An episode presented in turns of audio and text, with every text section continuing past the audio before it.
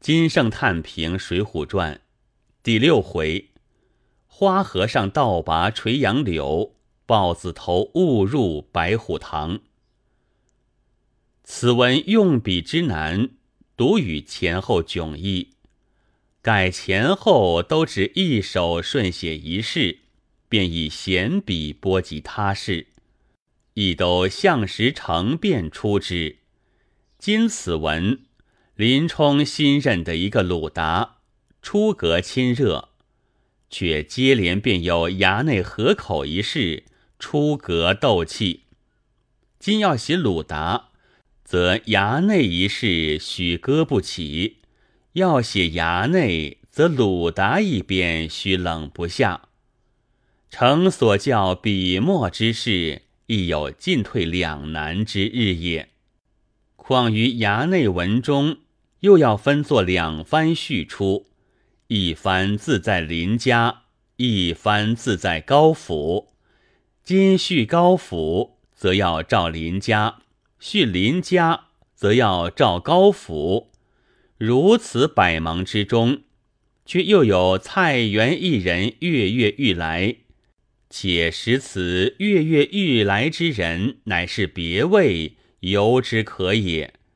今却端端地地，便是为了金翠莲三拳打死人之鲁达。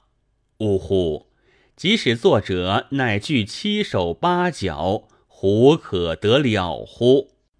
今读其文，不偏不漏，不板不犯，读者于此而不服膺，知其后世犹未能闻也。此回多用奇字笔法。如林冲娘子受辱，本应林冲气愤，他人劝回。今偏道将鲁达写的生事，反用林冲来劝，一也。岳武方卖刀，大汉自说宝刀；林冲、鲁达自说闲话，大汉又说可惜宝刀，林冲、鲁达只顾说闲话。此时。譬如两峰对插，抗不相下。后户突然合损，虽惊蛇脱兔，无以为喻。二也。还过刀前，便可去矣。却为要写林冲受刀之志，却去问他祖上是谁。此时将答是谁为是也。